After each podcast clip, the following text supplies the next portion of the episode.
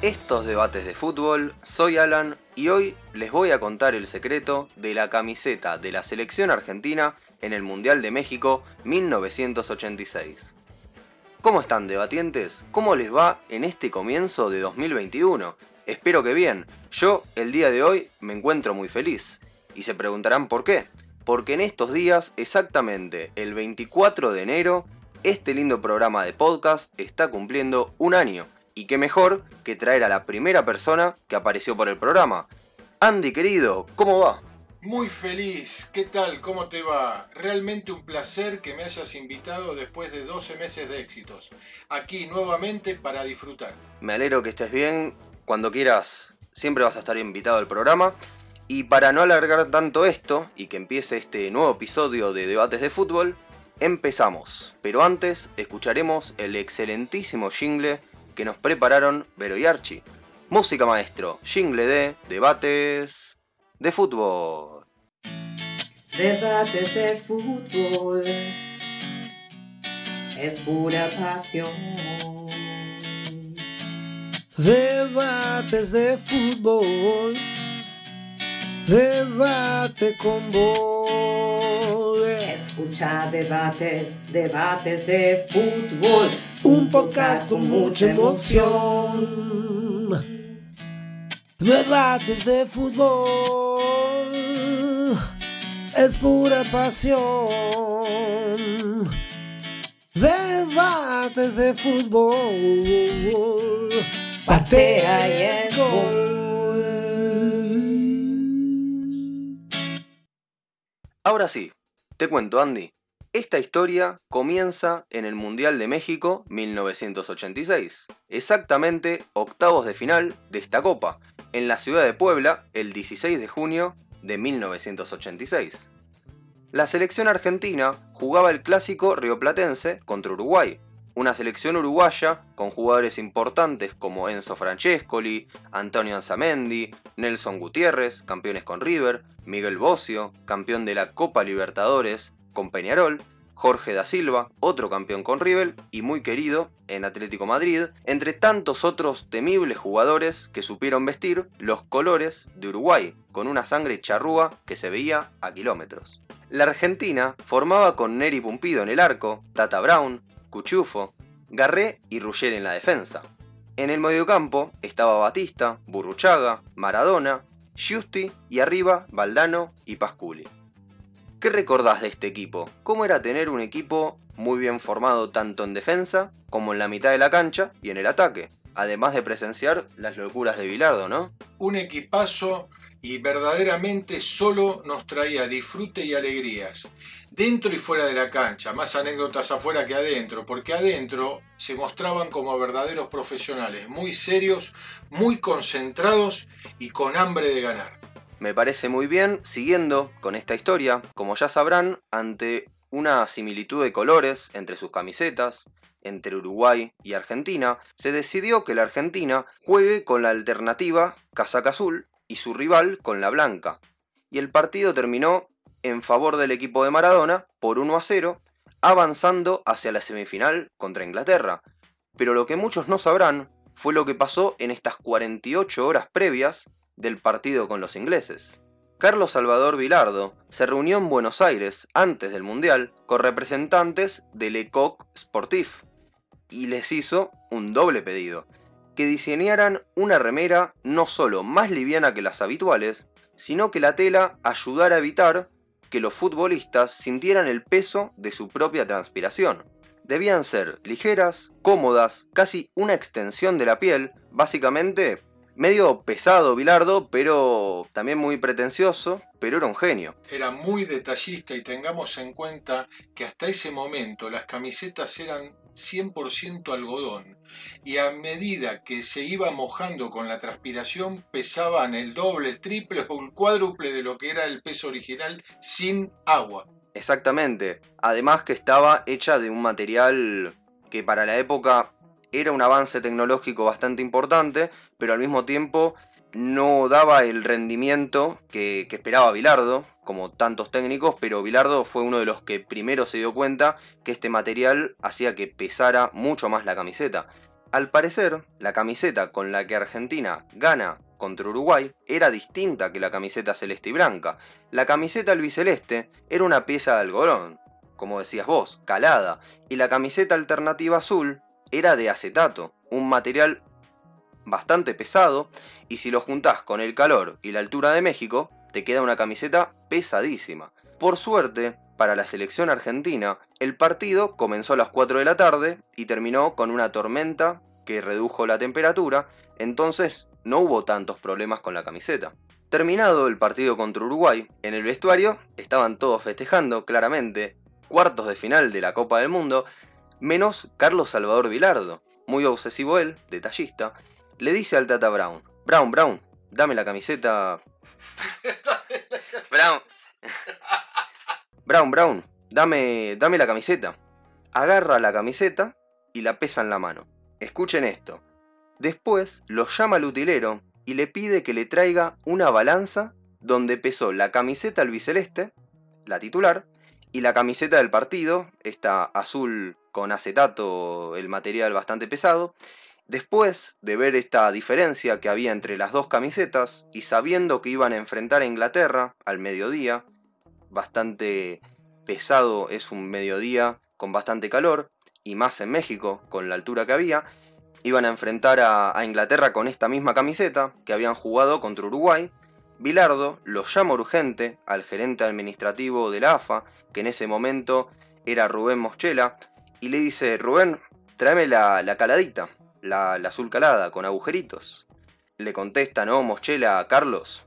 Esto obviamente era 1986, no se podían dar el lujo de tener tantas camisetas y tantos modelos y tantos materiales.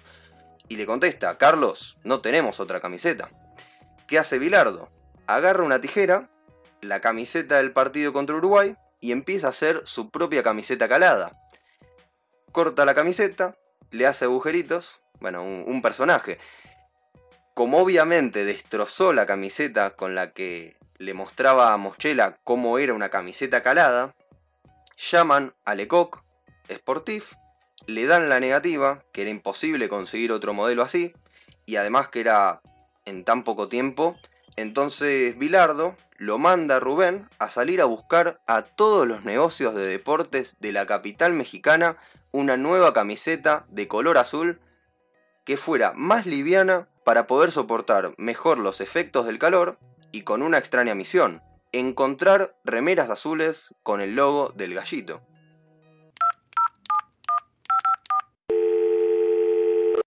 Hola, soy de la selección argentina que está jugando el mundial, ¿tiene camisetas azules? Era tal cual como Moschela tenía que hablar con los vendedores de los locales, era una vergüenza. En un día entró en seis locales, en algunos no tuvo suerte, en otros compró dos remeras, ambas Lecoq, ambas azules, ninguna particularmente liviana, ninguna con la tecnología Artech que era la que buscaba Carlos Salvador, pero volvió rápidamente a la concentración y se la mostró al entrenador, que estaba junto a su ayudante técnico, Carlos Pachamé, y el utilero, Bernos. Se las muestra a Bilardo. Carlos le da la negativa nuevamente, que no le gustaba ninguna, que tenían que ser caladas y que esas no iban. Faltaban menos de 48 horas para que empiece el partido contra Inglaterra y Argentina no tenía camisetas, hasta que en ese mismísimo momento pasa Diego Armando Maradona, que en paz descanse, el narigón le pregunta a Diego, ¿cuál te gusta más? Como diciendo, las dos son un desastre. Y Maradona le contesta, esta está linda, Carlos. Justo había elegido el modelo que menos le gustaba a Bilardo. Carlos lo mira a Rubén y le dice, esta. Moschela, con una sonrisa en su rostro, vuelve al comercio ganador, un negocio deportivo del que ni el propio Rubén recuerda el nombre ni dirección, y compró 38 prendas Lecoq para los 19 jugadores del campo, una para cada tiempo. Otro capricho del doctor. Un problema menos, pero todavía faltaban más detalles. Faltaban los escudos, bordarlos, comprar los números y estamparlos. El escudo argentino fue redibujado en computadora por un diseñador del Club América, simpatizante del fútbol argentino, que omitió dos detalles. Por un lado, el diseño no era el actual, sino el utilizado en el Mundial 78. Y por otra parte, con el apuro, se olvidó de trazar los laureles que rodeaban a la sigla AFA. Pero no pasaba nada, eran detalles menores. Lo importante era que los números tenían que ser blancos. Algo debían conseguir hacer bien, pero tenían unos grises oscuros. Además, si se fijan bien en el modelo, esto dicho por el propio Moschella, que para ese momento ya estaba como loco con el tema de las camisetas, eran números brillosos, grises y del fútbol americano. Entonces fue cuando entraron en acción las bordadoras del América que cosieron los parches del escudo recién hecho y sorprendieron a Burruchaga en el video casero filmado por Olarticoechea, donde dijo algo bastante interesante. Un día antes partido, a las 6 de la tarde, están cosiendo una mujer que linda la camiseta. Salimos campeón del mundo, no sé, no tiene que hacer un monumento a todo. Un día antes no tenemos número. Después, hay detalles menores, como la etiqueta de la remera, ubicada en el interior de la prenda y a la altura de la nuca del jugador, que tenía escrito hecho en México, y que a diferencia de los modelos llevados desde Argentina, el gallo de Lecoq se sale ligeramente del triángulo de la marca. El resto es historia. 48 horas después, la Argentina, con su nueva camiseta azul presentada, se enfrentaba a una Inglaterra durísima, donde no solo jugaban emociones deportivas, sino que también políticas, por todo lo que había sucedido en la Guerra de Malvinas. Un estadio azteca repleto de hinchas, mucha pasión y emoción en el ambiente, y uno de los partidos más importantes de la historia de la selección argentina y principalmente de Diego Armando Maradona, con un número 10 superlativo, una camiseta hecha a las apuradas, con imperfecciones, pero con aquella casaca Maradona inventó y originó la mano de Dios y cuatro minutos después el mejor gol de la historia,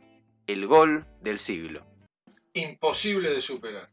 Justamente te iba a preguntar Andy, vos viviste ese gol, contanos, ¿cómo se vivieron estos goles y esta semifinal en todo el país? Tal como lo describiste, era más que fútbol, pero desde el corazón y desde aquellos que nos apasiona el fútbol, significó todo. La alegría, la emoción, el llanto, la risa, la emoción extrema que solamente Maradona nos podía brindar. Porque además de haber hecho el mejor gol imposible de superar en la historia del fútbol mundial, también se jugaba mucho más allá, fuera del campo del juego, lo que significaba enfrentar a Inglaterra y lo que significaba ganarle Maravillosas palabras, Andy, y como todos lo habrán sentido en ese momento, me imagino. Y un dato curioso de estas camisetas en este partido es que muchas de ellas no se sabe el destino que tuvieron, pero la más importante, la 10 con la que Maradona hizo los dos goles, porque recordamos que cada jugador tenía dos camisetas, una para cada tiempo, se la quedó en un principio Steve Hodge, el número 18 inglés. Ahora te cuento por qué digo en un principio.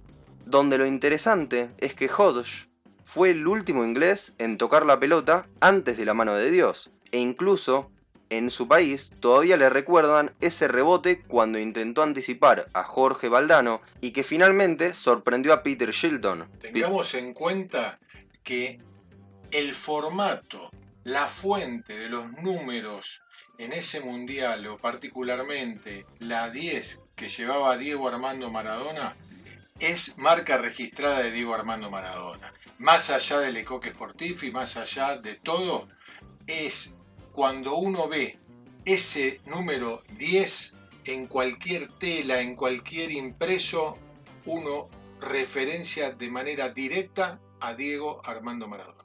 Exactamente, y su marca registrada luego del gol que logra superar a Peter Shilton, la mano de Dios, lo logra superar obviamente con un salto y con la ayuda de la mano porque Shilton medía mucho más que él.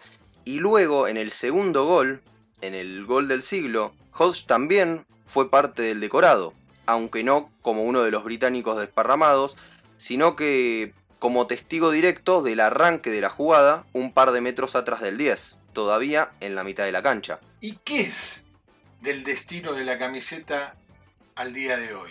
Sin embargo, después del 1-2 final y ya fuera de la cancha, porque Maradona no quiso cambiar la camiseta con ningún inglés después de todo lo que había hecho en ese partido. Hodge caminaba por el pasillo interno del estadio y estaba llegando a la zona de vestuarios cuando se cruzó casualmente con el 10. Entonces el inglés le hizo la señal de intercambio. Fue un gesto instintivo, porque Hodge no había cambiado su remera en todo el torneo. No tenían nada en común, ni se conocían, pero Maradona aceptó y le cedió la camiseta. Pero lo que no sabe Steve es que Maradona se quedó con la camiseta número 18 solo por unos minutos, ya que luego, en el vestuario argentino, a Oscar Garré le pasaba esto y así lo contaba. Vinieron los ingleses con sus camisetas, tocaron la puerta y nos dijeron change. Yo se la cambié a Lineker, que era el 9 del equipo, pero usaba la 10. Diego se enteró enseguida y me dijo, Perro, vos sabés que yo colecciono los números 10, ¿no me la das? ¿Y cómo le iba a decir que no? Así que le di la de Lineker y me quedé con la que él me dio, la 18. En el 2003, Steve Hodge decidió exhibir al público ese tesoro que tanto guardaba y la cedió al Museo Nacional de Fútbol ubicado en Preston. Cuando la sede de esta institución se trasladó a Manchester, la casaca pasó 18 meses exhibida en el castillo de Nottingham y finalmente volvió al museo en el 2012 y ahí se quedó hasta el día de hoy. Retomando con la historia, Bilardo, al que muchos lo miraban como si estuviera loco, cuatro años después, en la previa del Mundial Italia 90, como tantas cábalas que tenía, mandó a buscar al mismo local de México un juego similar de camisetas azules confiado en su energía positiva campeona, que finalmente se quedó a un paso de su segundo campeonato mundial en su cuenta personal y el tercer campeonato del mundo en la historia de la selección argentina. En resumen, la peor camiseta es la mejor. Y así termina esta interesante historia sobre el secreto de la camiseta alternativa de Argentina en el Mundial 1986. ¿Qué pensás, Andy, sobre esta historia? ¿Te gustó? ¿No te gustó? Se podría hacer una película sobre esto, ¿no?